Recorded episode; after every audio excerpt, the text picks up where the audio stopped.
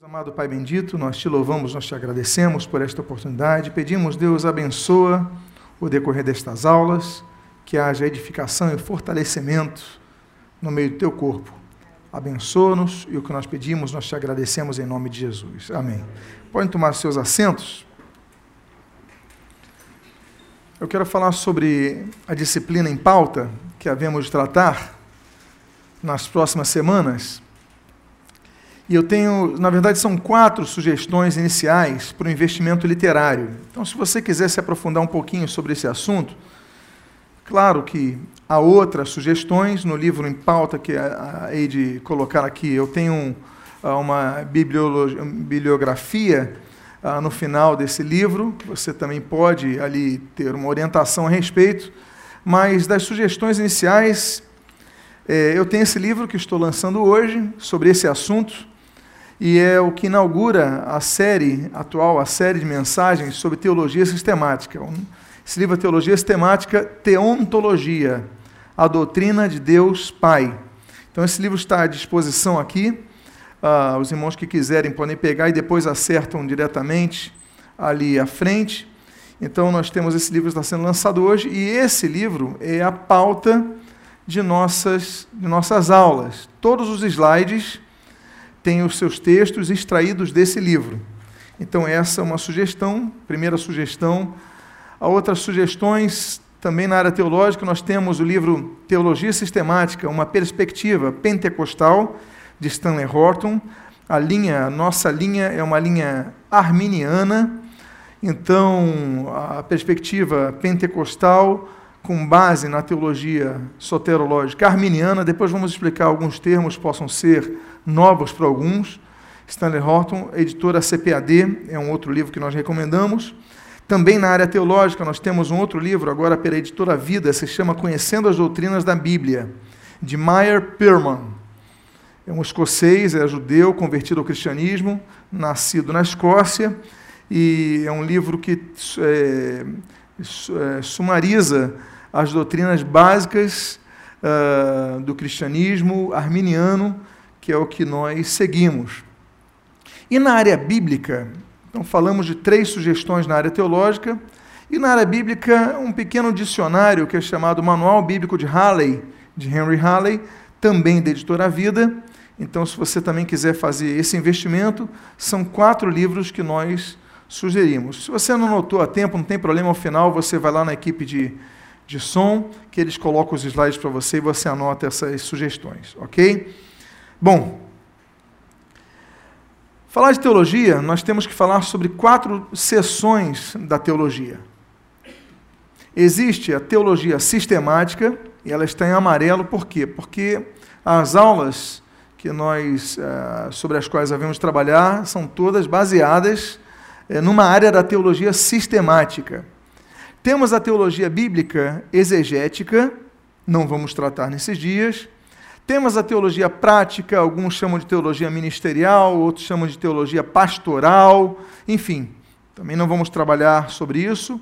E temos a teologia histórica. Fica aqui então para orientação dos irmãos esses quatro tipos uh, de teologia. Então nós vamos trabalhar na teologia sistemática. E a teologia sistemática, ela tem áreas de estudo. Então, quais são as áreas de estudo? Nós vamos trabalhar apenas em uma área de estudo. Ela tem os prolegômenos. Os prolegômenos da teologia, é, eles, eles apontam uma grande introdução geral do assunto. Então, uh, o que eu falei agora, por exemplo, as áreas da teologia, isso aí faz parte da disciplina prolegômenos. Depois nós temos a bibliologia, que é a doutrina das escrituras sagradas. Depois nós temos a teontologia, que é o tema do livro de hoje e que nós vamos tratar nas próximas semanas, exatamente sobre teontologia, que é a doutrina de Deus Pai, é, ou também chamada de teologia própria. Nós temos o trinitarianismo, que é a doutrina da Trindade. Nós temos a angelologia, que é a doutrina dos anjos. Nós temos o criacionismo, que é a doutrina da criação. Nós temos a antropologia teológica, que é a doutrina do ser humano. Eu creio que em breve nós podemos ter também uma, uma série de aulas sobre isso, como foi o homem criado, o espírito é criado quando o corpo é criado, ou o espírito é criado antes e, e, e, entra no corpo, como é que é isso, como é que é a composição humana, então isso é um outro assunto interessante. A martiologia, que é a doutrina do pecado, então vamos falar da questão do pecado, da questão da necessidade do resgate humano, da separação e tudo mais. Cristologia, a doutrina, naturalmente a doutrina de Jesus Cristo, como o nome aponta, soteriologia, doutrina da salvação. Então, por que, que os sacrifícios eram pedidos? Por que, que era exigido o derramamento de sangue? A gente vai entender na soteriologia depois de entendermos sobre a martiologia. Pneumatologia, que é a doutrina do Espírito Santo, né? pneuma. Uh, eclesiologia, a doutrina da igreja. E escatologia, a doutrina das últimas coisas, escatos, fim, final ou últimas, então é a última, a última área da teologia sistemática. Então, como nós vimos, nós vamos trabalhar nessas próximas semanas apenas sobre o tema, a área da teologia sistemática chamada teontologia, a doutrina de Deus Pai. Quero lembrar aos irmãos que em todas as poltronas há braços para escrever. Há canetas disponíveis em todas as poltronas, papel disponível em todas as poltronas. E se você também tiver o seu livro, você anote no livro, que é sempre bom anotar ao lado para qualquer dúvida que possa surgir, você ir anotando. Quero lembrar também que essas aulas estão sendo gravadas, tanto em áudio como em vídeo. Em áudio estão disponíveis no aplicativo da igreja, no site da igreja e no SoundCloud. Uh, estão sendo disponíveis logo depois. E os vídeos estão disponíveis no canal da igreja do YouTube, a Igreja de Nova Vida da Tijuca, o canal YouTube, e ali você tem também os vídeos disponibilizados de imediato, naturalmente, ok? Então você pode baixá-los. Falar de Deus, Deus Pai, é falar sobre um ser que não conhecemos com exatidão. Por quê? Nós temos então que começar falando sobre a transcendência, a imanência e a cognoscibilidade de Deus. E aí nós podemos ter uma ideia do nosso objetivo em relação a, ao conhecimento de Deus Pai. De onde vem a palavra teontologia? A palavra teontologia é a junção de três palavras gregas: theos, que é Deus, ontos, que é ente, que na verdade é o genitivo do verbo em mim, que é ser ou estar, e logos, que é palavra ou estudo. Ou seja, teos, ontos e logos, teontologia. Daí vem um termo que é o estudo sobre o ente de Deus, sobre o ser divino. Ok? Então, nesse estudo, nós vamos ver as razões pelas quais nós não apenas podemos conhecer Deus, vamos tentar abra abraçar isso nessas oito aulas. Não sei se vou lograr sucesso na minha empreitada, mas vamos tentar ao máximo. Uh, ainda que não consigamos nessas oito aulas, depois eu, eu completo isso a posteriori novas datas, uh, que vejamos a disponibilidade, a qual vejamos disponibilidade, uh, e tudo que ele mostra através do que a Bíblia Sagrada registra. É natural que cada pessoa tem uma ideia sobre Deus. Há sociedades, há religiões que colocam Deus como se fosse uma árvore. Há religiões que cultuam Deus nas formas de animais. Há, há pessoas que tratam vacas sagradas como se fossem divindades, ou enfim. Há pessoas que colocam o sol como Deus, fazem culto a Deus Sol. Né? Nós temos a mescla de seres ali no Antigo Egito, então, muito sobre isso: corpo humano, cabeça de águia, e temos várias divindades. Então, é, há pessoas que eram seres divinizados, como os faraós. A diferença de um rei do Egito para um faraó do Egito é que o faraó era um rei divinizado, ele era visto como Deus. Então, as sociedades elas têm uma, uma abrangência quanto à interpretação de Deus é, muito larga, mas nós vamos nos ater ao que a Bíblia revela sobre Deus. E aí, volto a dizer, esse é um estudo bíblico. Nós nos pautamos no que diz a Bíblia como a palavra de Deus. Vamos então falar sobre a cognoscibilidade de Deus. Em primeiro lugar, a primeira coisa para a gente entender nessa série de estudos sobre a pessoa de Deus, Pai, é que é impossível, volto a dizer, é impossível conhecermos Deus exatamente como Ele é. Porque Deus é um ser infinito. Se Ele é infinito, não tem fim, a gente não pode fazer um estudo preciso sobre Deus. É impossível. É impossível nós sabermos tudo de um ser que não se pode mensurar. Vamos falar já sobre os atributos incomunicáveis de Deus. Pois bem, mas ainda que Deus seja imanente, mas não nos termos propostos pelo panteísmo, panteísmo é uma, é uma interpretação sobre Deus, sobre a divindade, sobre a pessoa divina, as pessoas divinas, como se interpretam os entes superiores espirituais, que se vê Deus em tudo. Pan, né, o grego, tudo, todos. Teísmo, Deus, Deus em tudo. Então Deus está na árvore, Deus está nos rios, Deus. Não. Deus é imanente. Deus está em tudo, mas não é configurado pelas coisas que fazem parte do tudo. Deus está presente nesse local, mas eu não posso dizer que Deus é aquela planta, ou Deus é aquela lâmpada, ou Deus é aquela pessoa. Deus está presente, mas ele não pode ser mensurado às coisas do local onde ele está presente. Então, ah, ainda assim, ele é transcendente. Vamos trabalhar mais sobre isso. Primeiro, primeiro não, dando continuidade. Nós, tudo que nós podemos saber sobre Deus Pai, podemos então somente saber de maneira parcial. Ou seja, tudo que nós consigamos conhecer de Deus Pai é um ínfimo, um ínfimo do que Ele é. E tudo que nós sabemos, nós sabemos por aquilo que aprove a Ele revelar-nos. Já vou falar sobre isso. Lutero, Martinho Lutero, reformador alemão, ele desenvolveu, na sua Teologia da Cruz, 1518, duas formas de compreendermos quem é Deus. E aí são dois termos latinos que ele usa. O primeiro deles é Deus absconditus. Ok? Você que está anotando, essa é uma das formas de nós compreendermos Deus. É Deus absconditus. Deus escondido, Deus oculto. No Deus oculto se encontra, então, nós temos uma parte do, do ser divino que é oculta a nós. No ser oculto se encontra o infinito e insondável poder e majestade de Deus. Assim também na plenitude da sua vontade. No decorrer desses estudos, nós vamos falar sobre os três tipos de vontade de Deus. Nós vamos perguntar por que, que Deus não intervém, por exemplo, para evitar uma catástrofe. Por que, que Deus não intervém para evitar um tsunami, um terremoto, um vulcão, um acidente? Qual é a vontade de Deus? É que as pessoas sofram?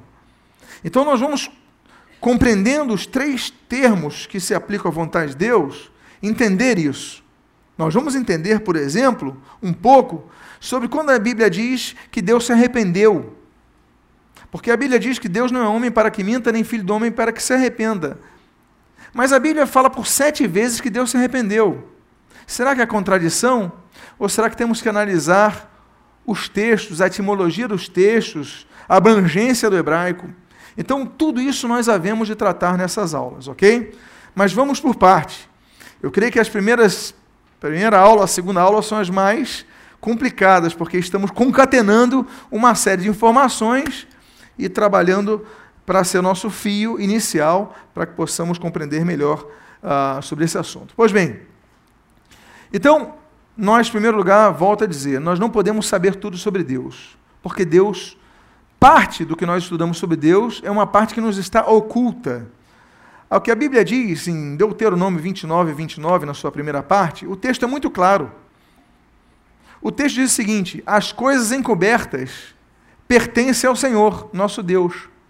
Porém, as reveladas nos pertencem.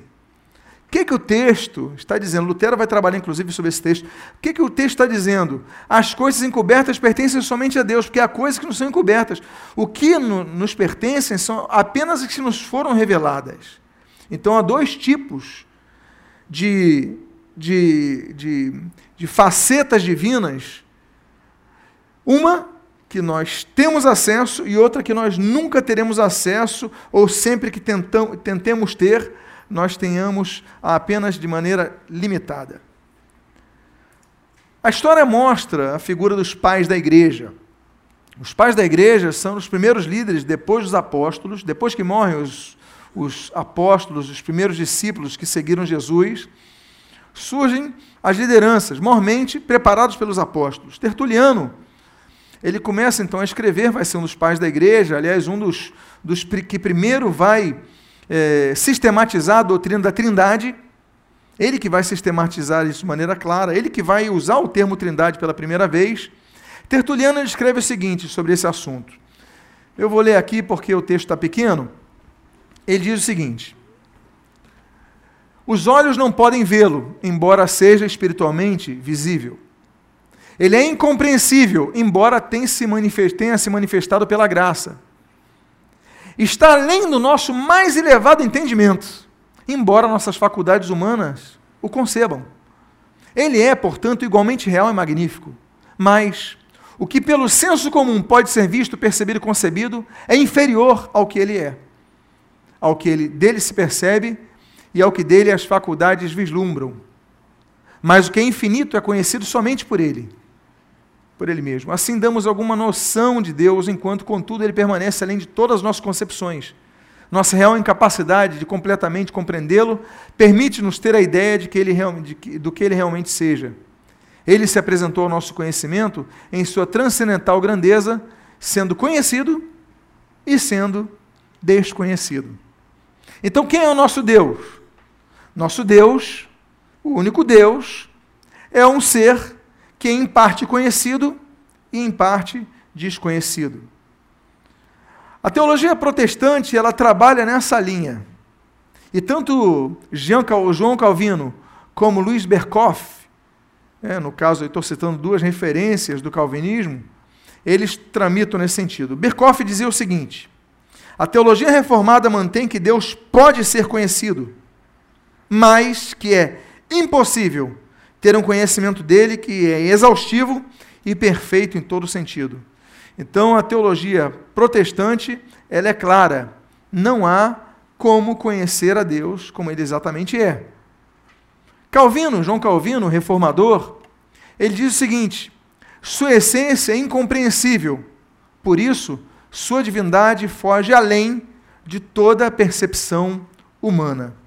Então, e, ele vai escrever isso uh, nas institutas da fé cristã, e nós então temos essa base de que Deus abscônditos, Deus oculto, é um Deus que nós não temos acesso a informações estas. Agora, Lutero, na Teologia da Cruz, volta a dizer, século XVI, ele fala não apenas do Deus escondido, mas do Deus, que o termo latino é Deus revelatus, o Deus que se revela o Deus que nós podemos ter acesso a Ele.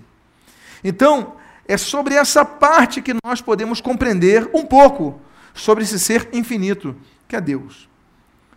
Para nós entendermos isso, nós temos que usar, é, compreender um termo que Karl Barth, um teólogo reformado também, suíço, ele vai escrever a respeito. Ele usa o termo condescendência e ele chama de a revelação especial de Deus para nós é basilar essa compreensão.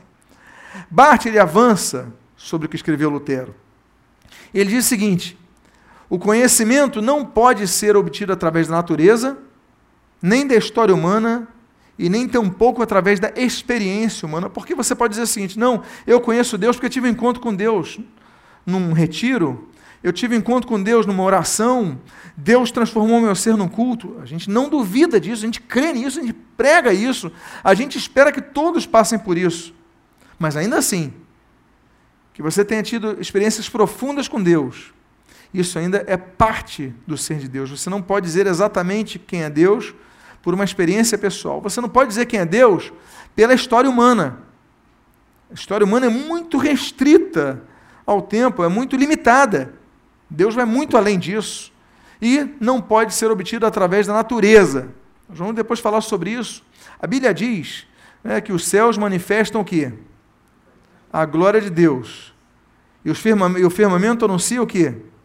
A obra de suas mãos. Bom, os céus manifestam a glória de Deus. Glória é uma faceta da expressão de Deus que pode ser experimentada, pode ser vislumbrada, como Moisés vislumbrou ali no, no Sinai, mas isso é parte, não é tudo de Deus. Então a natureza, ela expressa uma parte muito pequena do poder de Deus, por exemplo, da criatividade de Deus, da, da, enfim.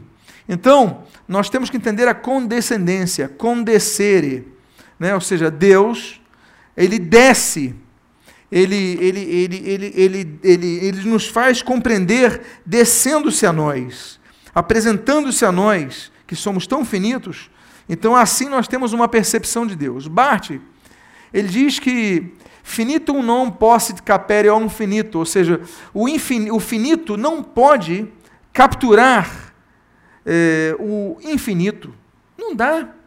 É como se nós quiséssemos colocar todo mundo todo o planeta Terra num copo d'água. Se você quisesse colocar todo o universo no teu bolso, não vai caber. Até porque Deus é espírito e nós tramitamos na, na percepção da matéria.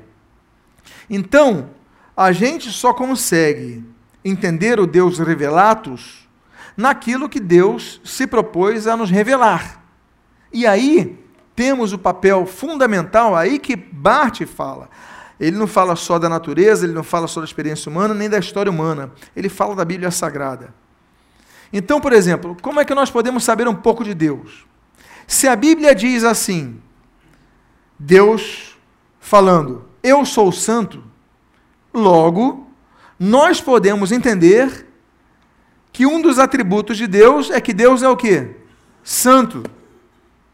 Se a Bíblia diz assim, Deus é justo, logo, a partir daí, do que a revelação especial de Deus registra, nós podemos entender que um dos atributos de Deus é que Deus é justo. Então, tudo que nós, é, tudo que, é, to, todas os atributos, todos os atributos que qualificam a pessoa divina de Deus o Pai, eles só não são conhecidos pelo que aprove a Deus condescender, descer até nós e nos revelar através dos escritores sagrados. Olha, escreve aí, eu sou santo. Então, ele desceu até o escritor sagrado para que chegasse a nós, e aí nós sabemos que ele é santo. Então, nós percebemos ah, que a compreensão de Deus, não do Deus oculto, mas do Deus revelado, se atém ao que a Bíblia registra sobre a pessoa de Deus. Olha a responsabilidade de estudarmos a Bíblia. Não é verdade? Estamos buscando conhecimento do ser máximo. Pois bem, mas nós também podemos conhecer um pouco do atributo de Deus, não apenas naquilo que ele se apresenta, volto a dizer, eu sou santo, mas também naquilo que ele odeia. Então, por exemplo, se Isaías ele fala assim: Eu odeio a iniquidade que rouba. Logo, nós sabemos que Deus odeia a iniquidade, odeia o roubo, odeia. As pessoas são iníquas, não é verdade? Então, esse é um tributo. Nós sabemos, pelo negativo, quem é a pessoa no positivo. Se ele odeia uh, o roubo, logo, ele ama a justiça. Se ele odeia a impureza, logo ele ama a pureza. Então ele requer pureza. Então Deus é um ser que essencialmente é puro. Então nós também conseguimos compreender Deus também pelo que ele revela antagonizar-se. outro qualificativo de Deus é pelos nomes de Deus. Eu estou trabalhando atualmente no livro chamado Os Nomes de Deus que vai depois ingressar nessa, nessa série de teontologia.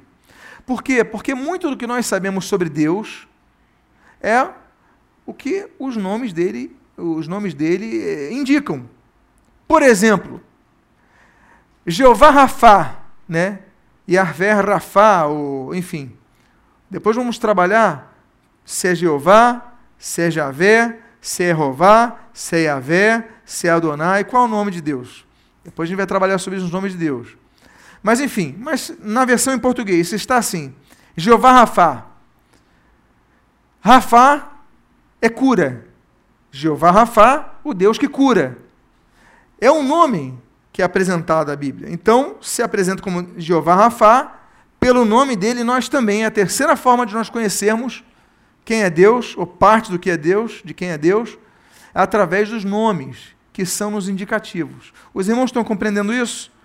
Então, se Deus fala assim, Jeová é, Tsekenu, Jeová Shalom, seu... então a gente entende, ah, então eu entendo que Deus é justiça, Deus é paz, Deus é isso, Deus é aquilo. Então nós também compreendemos, pelo que ele revela diretamente, pelo que ele antagoniza e pelo que ele é, pelo qual ele é intitulado e o denomina nas Escrituras Sagradas. Volto a dizer, tudo isso pela revelação especial de Deus. Dependemos da Bíblia para isso. Pois bem, então já falei sobre isso, né? O termo, por isso o termo é chamado de condescendência, que vem do latim concedendo, né? Descer ao nível de alguém, pois Deus se inclinou à humanidade para fazer conhecer a sua vontade revelada e assim revelar-se a cada um de nós. Pois bem, vamos falar da substância de Deus. Como é Deus? como é a substância divina. O Senhor Jesus, ele registra o seguinte em João capítulo 4, versículo 24. Deus é espírito e importa que seus adoradores o adorem em espírito e verdade. Ele fala, Deus é espírito. Então, nós entendemos que Deus, essencialmente, não é matéria, não é um ser corpóreo por não ser um ser corpóreo, ele não está limitado ao que o corpo nos limita. Nós temos um corpo que nos limita. Nós não conseguimos voar, porque nosso corpo não nos permite, não temos asas para isso, o nosso peso não permite, o peso dos nossos ossos. Há animais que voam, as aves. Deus colocou numa outra configuração daqueles seres. Cada ser vai tendo as suas características próprias. Mas ainda assim as aves têm outros limites. Elas não podem ficar debaixo da água por, por horas. Por quê? Porque o sistema de respiração delas não permite. Agora, os peixes não podem voar. Então, os limites de cada ser são impostos pela configuração de suas substâncias. Deus, ao contrário de suas criaturas, é um ser cuja substância essencial é o espírito. Nós também somos espíritos. Nós temos uma alma, nós habitamos no corpo. Somos uma tricotomia. Mas eh, ainda assim, nós somos espíritos criados, por isso limitados, e nós somos espíritos delimitados em nossa vida biológica pelo nosso corpo. Então nós sentimos fome, nós sentimos dor, nós ficamos doentes e nós morremos biologicamente, porque temos um limite. Deus não é assim. Deus não se limita, ah, como nós, à experiência biológica. Deste modo, Deus não pode ser visto, essencialmente, porque Ele é um Espírito. A Bíblia diz em João capítulo 1, versículo 18 o seguinte: Ninguém jamais viu a Deus. O Deus unigênito, que está no seio do Pai, é quem o revelou. Não há como ver Deus. Por que não há como ver Deus? Porque Deus é um ser essencialmente espiritual. Agora, ainda assim, ele pode se manifestar de uma maneira perceptível ao homem. Ainda que ele não possa ser visto como ele é, a imensidão dele, vamos falar sobre isso, talvez ainda hoje, mas enfim, mas ele pode se manifestar de uma maneira perceptível. O caso de Êxodo 24, de 9 a 10, nós lemos o seguinte: E subiram Moisés e Arão e Nadab e Abiú e setenta dos anciãos de Israel.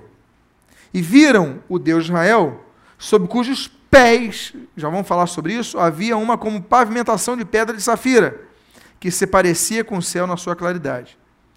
Eu pergunto a vocês: eles viram pé em Deus? Eles viram perna em Deus? Tinha unha o pé dele? Tinha dedos?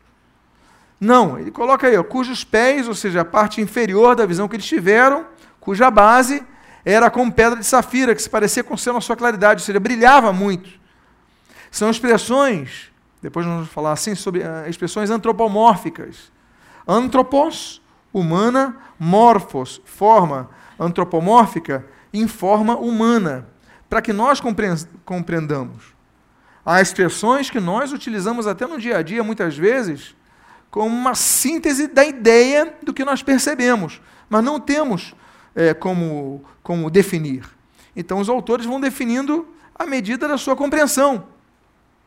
Né? Quando nós falarmos de escatologia, aí João vai ver águias no céu, fogo caindo. Ele não sabia o que era avião na época. Então, ele vai escrever os aviões lançando bombas, é, explodindo coisas no céu. Então, a percepção do autor, ela é, se infere no contexto histórico e cultural de onde é, vem o autor, onde está o autor, do que conhece o autor. Os irmãos estão compreendendo um pouquinho, percebendo um pouco isso? Então, eles têm uma percepção de Deus, mas Deus não tem pés. Deus é espírito. Agora, apesar de Deus ser um espírito, ninguém ter visto a sua, a sua presença, a sua essencialidade, Jesus falou que ele tem uma forma, apesar que ninguém o viu. É um ser incorpóreo. Mas a Bíblia diz assim em João 5,37. Depois vamos trabalhar mais sobre isso. O Pai que me enviou, esse mesmo é o que tem dado testemunho de mim. Jamais tem desouvido a sua voz, nem visto a sua forma. Eu pergunto: o que é a voz? Voz é o resultado de quê? Voz é resultado do ar. Mas é um ar que ele resulta de nossas o quê? Cordas vocais. Nós pensamos algo, olha a configuração linda do ser. E nós, através do ar que exalamos, pelas cordas vocais ligadas aí ao sistema nervoso, a, a nossa capacidade de raciocínio, nós transmitimos a nossa ideia pelas cordas vocais. E o som que sai, batendo ar na corda vocal matéria, é o som que nos faz compreender a cada um de nós, não é assim? Então a voz é resultado de um atrito de vento com carne. Aí temos a voz. Mas se Deus não é carne, como é que ele tem voz?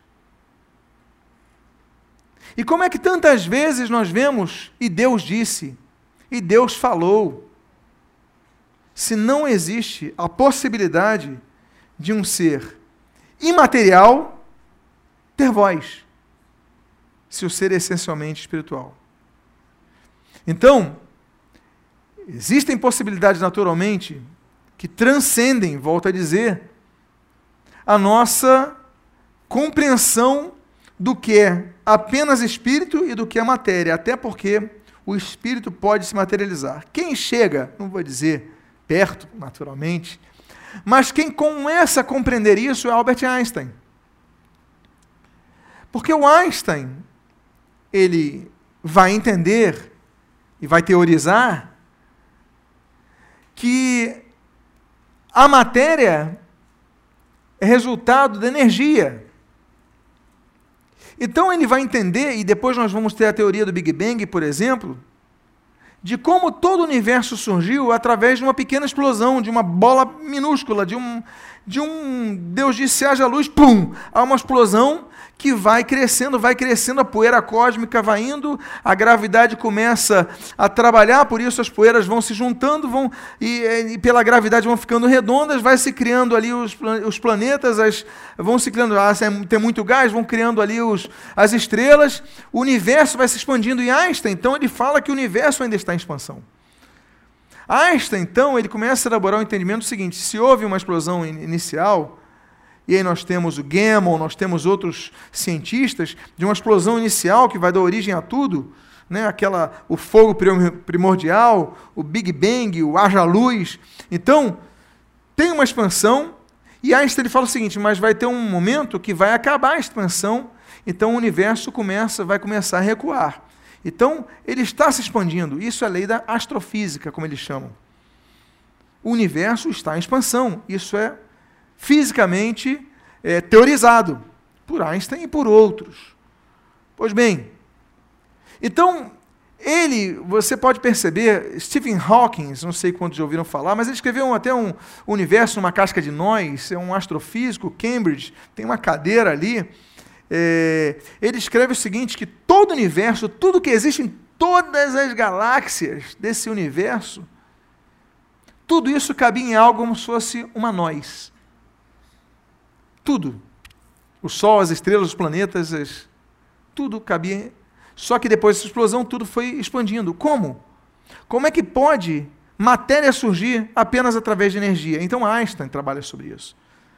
Talvez nos dê uma dica. Mas o fato é que Deus está além disso. Deus é limitado. Deus cria as coisas. É Deus quem dá o registro do haja luz. É Deus quem dá o início da matéria primária. E eu não trabalho sobre isso, trabalho em outro tema, como você já conhece do Bereshit. Pois bem, por isso a Bíblia se opõe terminantemente às imagens que os homens fazem tentando dar forma aquilo que nunca viram e prestam culto àquele cuja forma nunca viram. A Bíblia diz o seguinte: Não farás para ti, Êxodo 24, 20, versículo 4.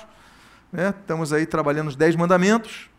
E a Bíblia diz assim: Não farás para ti imagem de escultura, nem semelhança alguma do que há em cima no céu, nos céus, perdão, nem embaixo na terra, nem nas águas debaixo da terra. Não as adorarás, nem lhe darás culto.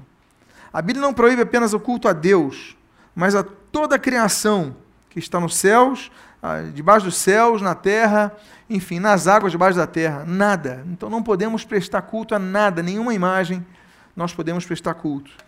Porque o culto é apenas ao Deus informe. Por isso que a Bíblia diz que nós, quando cultuarmos a Deus, temos que fazê-lo de maneira racional, com a compreensão e não de maneira meramente é, especulativa uma determinada imagem, emocional, ligando-nos a uma determinada imagem, mas devemos ter um culto racional. A Bíblia diz assim, Romanos 12, 1: Rogo-vos, pois, irmãos, pelas misericórdias de Deus, que apresenteis o vosso corpo por sacrifício vivo e santo e agradável a Deus, que é o vosso culto racional. Então, o nosso culto é racional, ou seja, ele se pauta na razão. Na razão de quê? Da compreensão da pessoa de Deus. Ok? No motivo do culto. Bom, dito isto, nós temos falado dos, já podemos agora começar a falar dos atributos de Deus. Existem dois tipos de atributos de Deus. Os atributos incomunicáveis, que também são chamados de absolutos, intransitivos ou naturais, e os atributos comunicáveis. Por que, que nós temos essa nomenclatura, atributo incomunicável e atributo comunicável? Porque os atributos, fazendo uma rápida introdução, incomunicáveis são aqueles que não podem nos ser comunicados para que possamos experimentá-los como só Deus pode, são exclusivos a Deus. Por exemplo, só Deus é onipotente. Só Deus é onipresente. Eu não posso, nem você, como filho de Deus, nem ninguém nessa terra, pode um dia se tornar onipresente. A gente não pode. Alguém aqui pensa que um dia pode ser onipresente? Ninguém. Porque onipresente somente Deus. Então, esse atributo é de Deus, ele não comunica aos seus filhos. É incomunicável. Essa é uma das razões, por exemplo, porque os evangélicos não rezam a santos ou a Maria, por exemplo. Por quê? Porque Maria não é onisciente. Então imagine você, às seis horas da tarde, nessa linha do horário de Greenwich. Às seis horas da tarde, os católicos romanos costumam fazer uma rápida oração, uma rápida reza, alguma coisa assim. E muitos deles rezam a Maria. Nesse horário. Estou dando um exemplo, às sete da noite, às três e meia da manhã, enfim. Vamos botar esse horário de seis horas. Aí a pessoa ali começa a rezar Maria, Ave Maria, cheia de graça. A outra começa a rezar Maria e a outra começa a rezar Maria. Eu te pergunto, e a pessoa em Recife começa a rezar Maria, a Maria. E a pessoa em Porto Alegre começa a rezar a Maria. E a pessoa é, é, em Buenos Aires começa a rezar para Maria. Eu faço uma pergunta a você. Maria, ainda que pudesse, ainda que pudesse, não é o caso, mas ainda que pudesse ouvir as orações, ela é onisciente? Se ela não, não é onisciente, nós cremos só Deus é onisciente, como é que ela pode ouvir a oração que é feita em Porto Alegre por uma pessoa, a oração que é feita no Rio, em Recife, e etc, etc, etc, ao mesmo tempo? Se ela pudesse ouvir essas orações, ela teria que escolher apenas uma pessoa para ouvir. Ou seja, todas as milhões de pessoas que estão orando ao mesmo tempo para ela, ou rezando ao mesmo tempo para ela, todas essas pessoas não podem ser ouvidas por ela. Estão perdendo o seu tempo. É por isso que os evangélicos, por entenderem que só Deus é onisciente, só oram a Deus. Porque nós sabemos que a oração que nós fizemos a Deus, ao mesmo tempo, em diferentes lugares, Deus ouvirá, porque só Deus tem esse atributo, que é um atributo incomunicável. Ele não comunica esse atributo a Maria, não comunica a ninguém mais, ninguém ou nenhum ser, só ele tem esse atributo. Os irmãos estão entendendo o atributo incomunicável? Agora, os atributos comunicáveis são atributos que nós podemos experimentar. Por exemplo, eu citei aqui para vocês: Deus é justo. Nós podemos nos tornar pessoas justas? Sim. Deus é verdade. Nós podemos nos tornar pessoas verdadeiras? Deus é leal. Nós podemos nos tornar pessoas leais? Então, os atributos comunicáveis são os atributos que ele nos comunica, nos permite que nós exerçamos esse atributo também como um qualificativo nosso. Eu não posso ser onipresente, mas eu posso ser justo. Eu não posso ser onipotente, mas eu posso ser é, santo. Eu não posso ser é, eterno, eu posso ter a vida eterna, são coisas diferentes, depois eu explico. Mas eu não posso ser essencialmente eterno. Eu tive um princípio um dia. Mas eu posso ser uma pessoa uh, verdadeira. Ou seja, os atributos comunicáveis são aqueles que ele, que ele comunica para que nós possamos, para que, aliás, eles possam também nos caracterizar. Agora entenderam a diferença dos dois? Vamos trabalhar nos atributos incomunicáveis de Deus. Nós podemos então, volto a dizer, conhecer os atributos de Deus, os incomunicáveis e os comunicáveis, de modo direto, pelas menções, Deus é isso, Deus é aquilo, pelas suas ações, quando Deus age em prol de algo, ele demonstra determinado poder ou qualidade, ou de maneira indireta, o nome dele, por exemplo, a oposição que ele faz a determinada atitude, etc. E tal. Já falamos sobre isso. Primeiro atributo incomunicável é a incompreensibilidade. Deus não pode ser compreendido, eu posso. Eu posso ser compreendido pela minha esposa, pelos meus filhos, que as pessoas convivem comigo podem me compreender um pouco, apesar que conhecer-me na essência sou Deus assim como cada um de nós, não é verdade? Agora, ainda assim nós podemos conhecer um pouco, mas Deus pode conhecer tudo de mim. Agora, eu não consigo conhecer tudo de Deus. Então, só Deus, pela magnitude que Ele tem, é um, ele não, nós não temos condições de compreendê-lo. Isaías, Isaías capítulo 40, versículo 28, diz assim: Não sabes não ouviste que o eterno Deus, o Senhor, o Criador dos fins da terra, não se cansa nem se fadiga? Fatiga? Não se pode esquadrinhar, e o termo é requer, ou seja, alcançar o seu entendimento.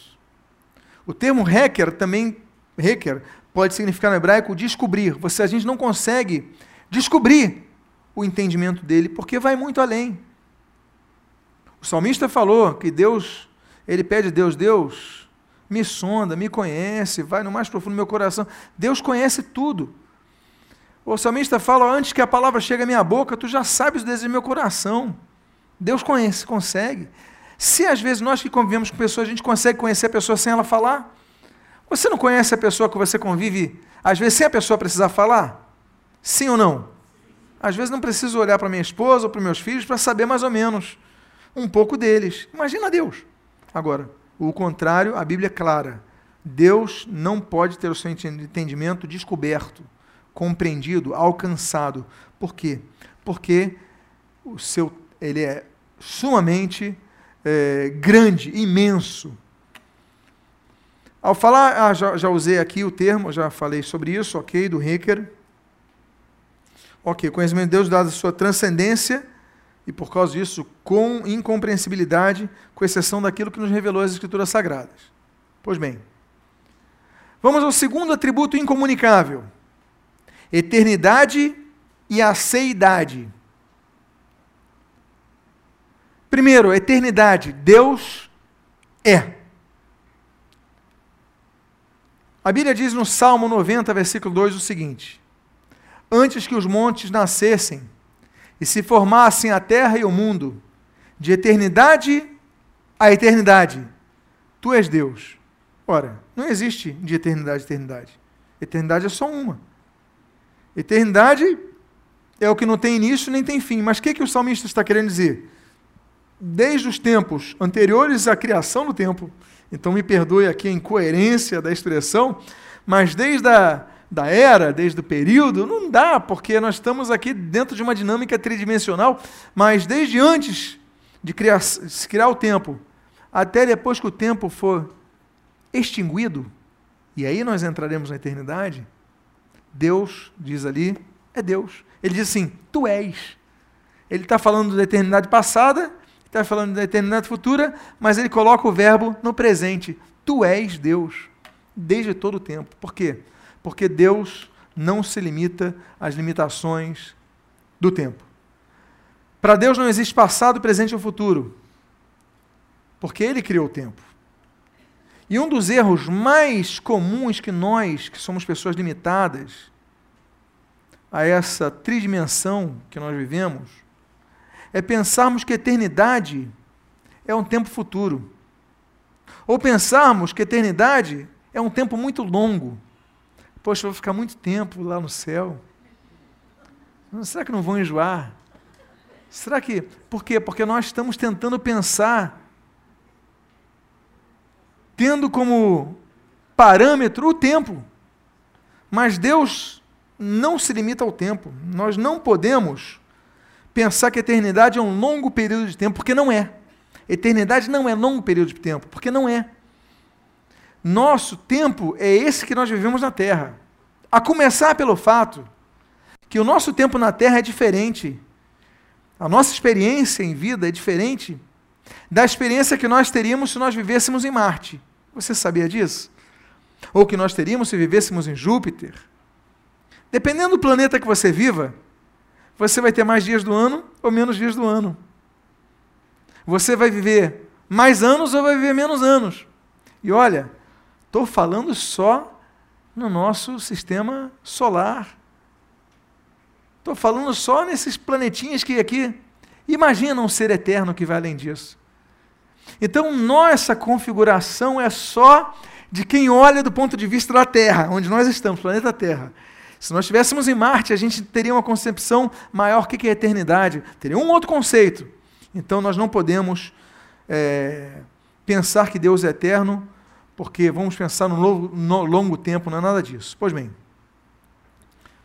É interessante notar, por exemplo, o que, por, é, a título de exemplo aqui, Apocalipse 4,8 menciona. Diz assim: E os quatro seres viventes, tendo cada um deles, respectivamente, seis asas, estão cheios de olhos, ao redor e por dentro.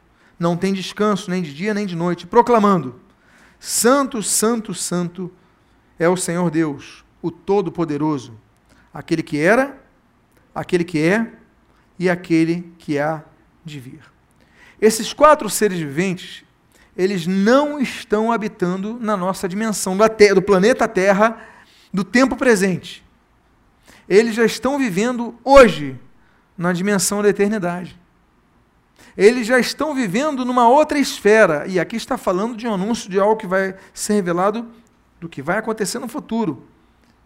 Mas eles proclamam aquele que era, aquele que é e aquele que há de vir. Por quê? Porque Deus não se limita ao tempo. E o testemunho dos quatro seres viventes é muito claro.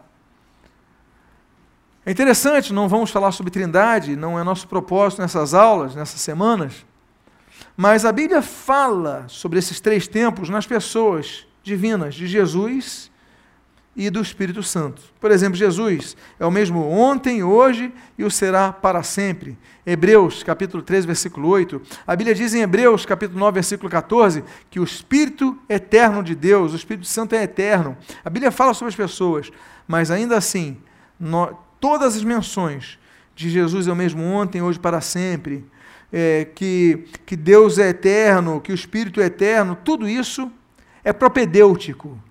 Tudo isso é uma introdução à compreensão do assunto. É para que nós tenhamos uma noção, um pouco, da introdução do que ele realmente é. Deus não é afetado pelo tempo. Não podemos delimitar, delimitar Deus pelo tempo.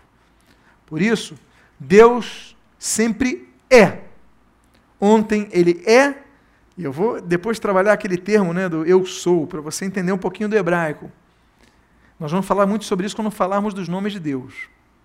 Fica uma outra série para vocês. Interessa a vocês? Mas eu não vou trabalhar que nem alguns livros que eu já peguei. Os nomes de Deus aí tem sete. Aí outro livro lá tinha dez nomes de Deus. Doze. Eu vou trabalhar em mais de 40 que estão escondidos na Bíblia. Que nem eu fiz com os demônios no estudo. Vamos trabalhar a essência disso, vamos trabalhar melhor a questão do hebraico, a questão do que está ali guardado né, dos, dos detalhes do nome de Deus. Mas, pois bem, Deus sempre é, nunca deixará de ser. Por isso, as Escrituras registram a temporalidade divina diante de nossa percepção cronológica. Por exemplo, 2 Pedro, começa com Salmo 90, versículo 4. Pois mil anos aos teus olhos são como o dia de ontem, que se foi, e como a vigília da noite. Ou 2 Pedro 3, 8. Há, todavia, uma coisa, amados, que não deveis esquecer: que para o Senhor, um dia como mil anos, e mil anos como um dia. Não é uma matemática, que nem os 70 vezes 7, não está falando mil anos literais. Mil anos, ou seja, muitos anos para Deus é como se fosse um, um, um dia, e um dia para Deus é como se fosse muitos, é, muitos anos, ou seja, não há como, não há como. Porque Deus não entra na nossa cronometria terráquea. Deus ultrapassa tudo isso.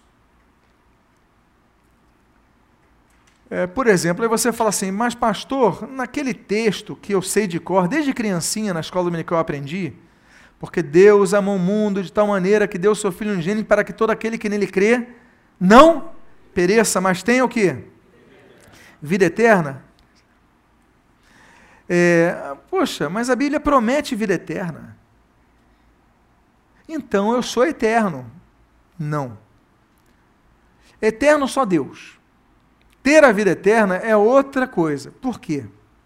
Vamos imaginar o seguinte: por que, que só Deus é eterno? Porque não nos tornaremos eternos. Teremos vida eterna, mas não nos tornaremos eternos. Porque só é eterno quem não tem princípio e não tem fim. Um dia Deus me criou. Um dia Deus te criou. E ainda que você não tenha fim, viva para sempre, você teve um início. Se você teve um início, logo você não pode ser eterno. Mas Deus, pela sua graça, nos pega e nos insere na vida dele, que é a vida eterna. E aí nós passamos a habitar na dimensão da eternidade ou seja, não teremos fim. Compreenderemos a eternidade, um pouco da eternidade, porque estaremos absortos na mesma, viveremos a experiência da mesma, teremos uma vida eterna. Então compreenderemos a coisa que não é limitada ao tempo. E aí nós entramos numa outra esfera de vida, ok? Pois bem. É interessante, então, muito obrigado. É interessante notarmos o nome pelo qual Deus se apresenta a Moisés no Horebe que nós podemos perceber a afirmação da atemporalidade de sua existência que não é causada, usando aqui uma terminologia de Tomás de Aquino. Olha só aquele texto que todos nós conhecemos. Você conhece o texto de Êxodo 3, não conhece? A Bíblia diz assim: registro do autor sagrado. Disse Moisés a Deus: Eis que quando eu vier aos filhos de Israel e lhes disser: o Deus de vossos pais me enviou a vós outros, e eles me perguntarem: Qual é o seu nome? Que lhes direi? Disse Deus a Moisés. Aí todo mundo conhece a frase. Qual é a frase? Eu sou o que sou. Eier, Axé, Eier. disse mais: Dirás ao filho de Israel: Eu sou, Eier, me enviou a vós outros. Qual é o problema da nossa tradução desse termo hebraico. O problema é o seguinte: o termo Eier, que também significa existir, ele aqui está na primeira pessoa do presente do indicativo. Sou. Mas ele também, no hebraico, pode significar o futuro do presente do indicativo, serei. Então, é interessante que ele se apresenta a Moisés dizendo que é eterno. Porque a tradução que nós temos é eu sou o que sou. Mas o hebraico permite que nós escrevamos assim, ou traduzamos assim. Eu sou o que serei, eu serei o que sou, ou eu serei o que serei. As comissões de tradução costumam usar, então, um presente. Eu sou. Mas ele pode apontar para o futuro. Eu serei. Por quê? Porque Deus usa oportunamente para Moisés dizendo o seguinte: Olha, eu sou aquele que sempre vai ser. Eu não vou deixar de ser. E eu sempre fui. Ou seja, esse é o nome que você vai apresentar. Nós falamos de eternidade. E hoje eu vou caminhando aqui para a aceidade. O que é a seidade? É um atributo incomunicável de Deus. Por quê? É a autoexistência. Deus não existiu, não passou a existir por causa de ninguém ou de nenhuma circunstância. Então, a característica do ser eterno, a seidade, aponta ao fato de Deus não ter dependido de ninguém para existir. Nenhuma circunstância temporal ou atemporal não precisou de nada. E aí, somente Deus tem esse atributo da seidade, porque ele auto-existiu. A Bíblia diz, em Atos capítulo 17, versículos 24 e 25, o seguinte: O Deus que fez o mundo e tudo o que nele existe, sendo ele Senhor do céu e da terra, não habita em santuários feitos por mãos humanas, nem é servido de mãos humanas, como se de alguma coisa precisasse Pois, atenção que eu vou ler, ele mesmo é quem a todos dá vida, respiração e tudo mais. É o que diz o texto bíblico. Ou seja, ele é a causa da vida às criaturas. E não a consequência de alguma outra causa. É a causa primária de tudo. Voltando a usar um termo de Tomás de Aquino. Ah, cito aqui Tomás de Aquino. Tomás de Aquino coloca o termo compreendeu Deus como ipsum esse subsistens, porque ele, ele, ele unifica a essência do ser ens, no ato de existir esse em si próprio, ipsum. Portanto, Deus é a causa primeira, não causada. Nada causou Deus, nada gerou a possibilidade de existir Deus. Deus é a causa prima. É, começa tudo em Deus e um ser que é eterno. Então não existe nada aquém de Deus não existe. Não existe nada. E eu hoje vou concluir com o atributo incomunicável da imensidão. É outro atributo importante, porque sendo um ser transcendente, ele não está sujeito à nossa percepção tridimensional. Qual é a percepção que nós temos da tridimensionalidade? Me ajude. Nós temos a percepção da largura, que mais? Da profundidade e que mais? Da altura. Essa é a nossa percepção. Olha como somos limitados. Deus é transcendente. Ele transcende a essa nossa dimensão. Então a percepção dele, e outra coisa, volto a dizer, a nossa percepção cronológica do planeta Terra, as voltas que ele dá ao redor do Sol, né, os 365 dias, e, e, a, e a duração da rotação, as 24 horas, e aqui tem todo esse processo que nós. Do planeta Terra, nós somos muito limitados na nossa experiência, Deus transcende a tudo isso. Então, ele não pode ser mensurado, ele não pode ser limitado, ele não pode ser restrito a espaços físicos. Então, a Bíblia diz assim, em 1 Reis, capítulo 8, versículo 27. Mas, de fato, habitaria Deus na terra? Eis que os céus e até o céu dos céus não te podem conter, quanto menos esta casa que eu edifiquei. Olha, ele foi muito específico, porque ele coloca o universo, o céu dos céus. Ele falou: Olha, eis que habitaria na terra. Aí ele fala assim: o céu dos céus não podem te conter, quanto menos essa casa, quanto menos um templo. Então, não se pode confinar Deus num templo, ah, pastor, mas e a questão da manifestação de Deus no templo de Jerusalém, a fumaça, os sacerdotes caíram e tal, e as manifestações, claro, ele se manifesta em locais, mas ele não é circunscrito a locais. Não é pelo fato de Deus ter se manifestado no topo do Sinai a Moisés, ou ter se manifestado no deserto com coluna de fogo, coluna de nuvem, que ele não estava em outros locais do planeta, ou em outros locais do universo. Ele manifestou parte ali. Tem cultos maravilhosos, você sente a presença de Deus aqui, mas ao mesmo tempo, em outros cultos, está havendo a presença de Deus manifesta ali, experiências pessoais, pessoas sendo batizadas, pessoas sendo. E experiências, por quê? Porque Deus é onipresente. Ele não pode ser limitado à nossa dimensão, à nossa percepção.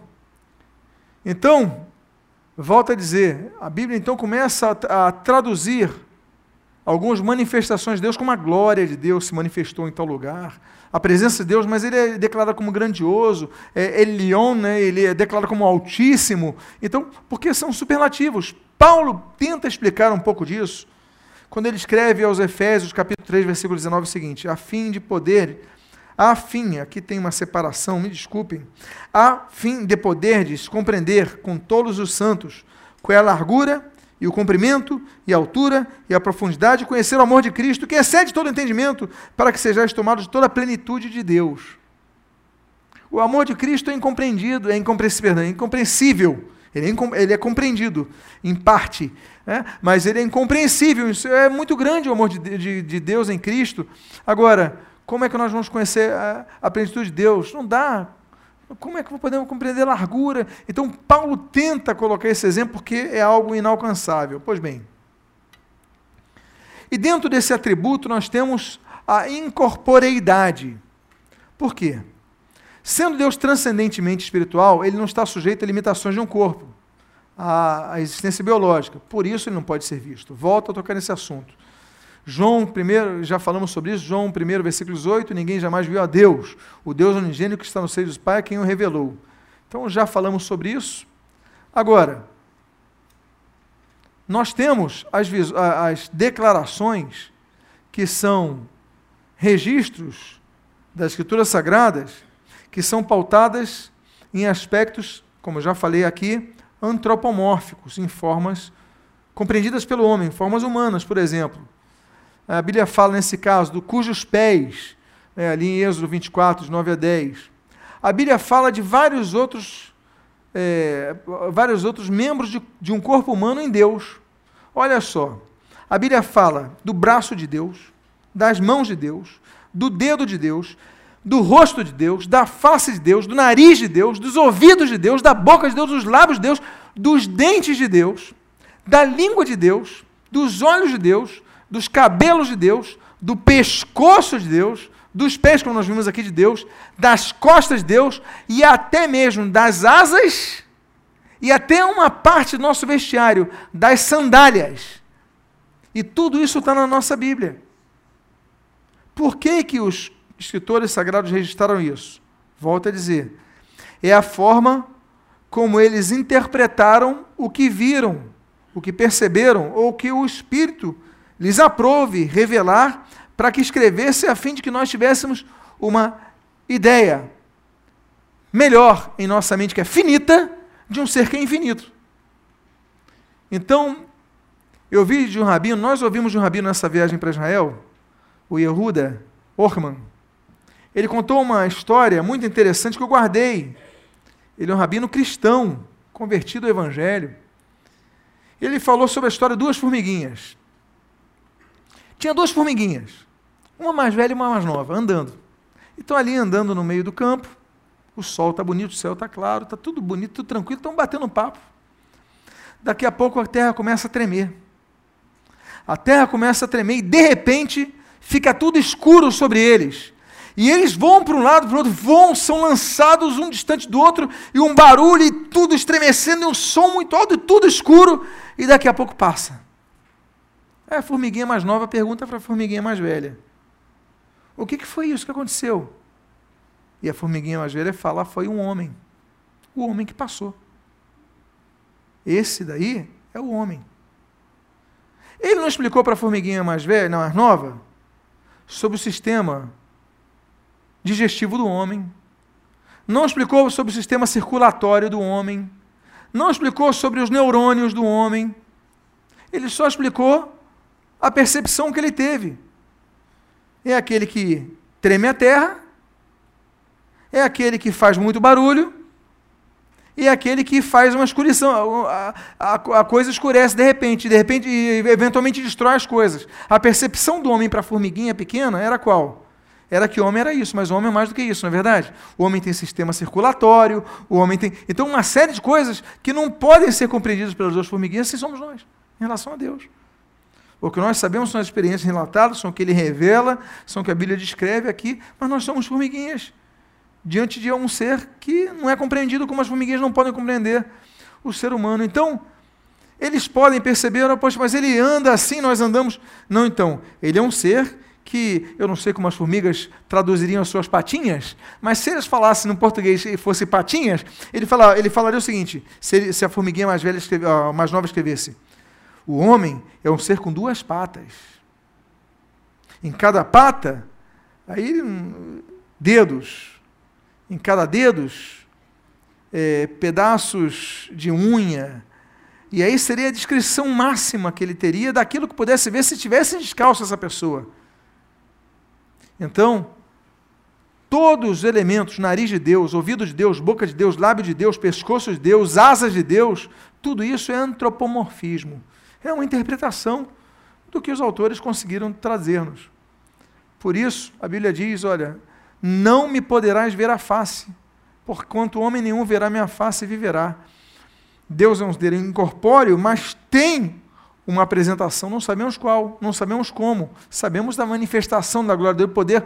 Moisés teve que colocar um pano na frente, mas ali é a expressão da glória de Deus. Homens caíram no templo de Jerusalém, mas ali é a expressão da glória de Deus.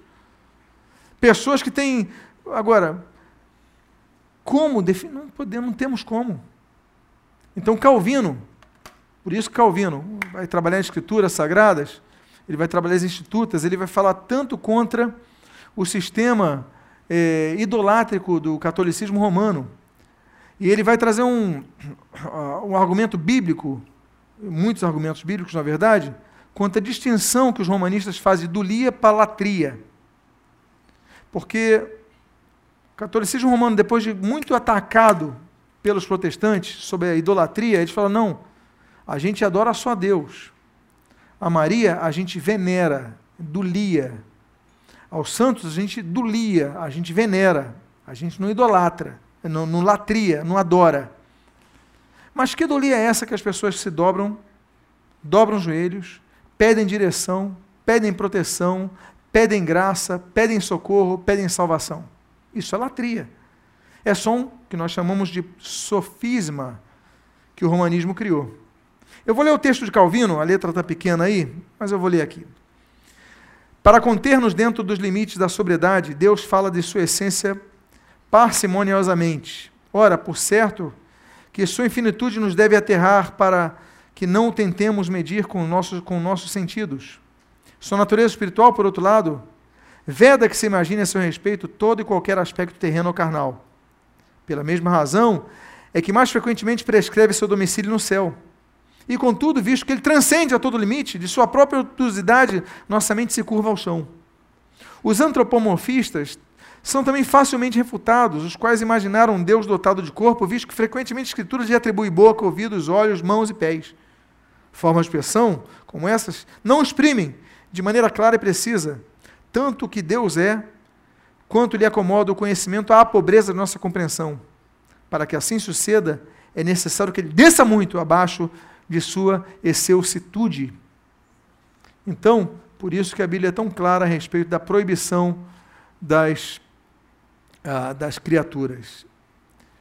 A próxima semana, nós vamos falar, começar a falar sobre os demais atributos incomunicáveis, começando com o atributo da onipresença. Ok? Eu espero que essa aula tenha sido edificante para a sua vida. Se você, é, volta a dizer, todos os slides estão pautados nesse livro. Então, se você quiser, estamos aqui com ele à disposição. Ah, o nosso diácono está ali com a, para facilitar a máquina aqui para você, se você assim desejar. Enfim, e que Deus te abençoe rica e abundantemente. Amém?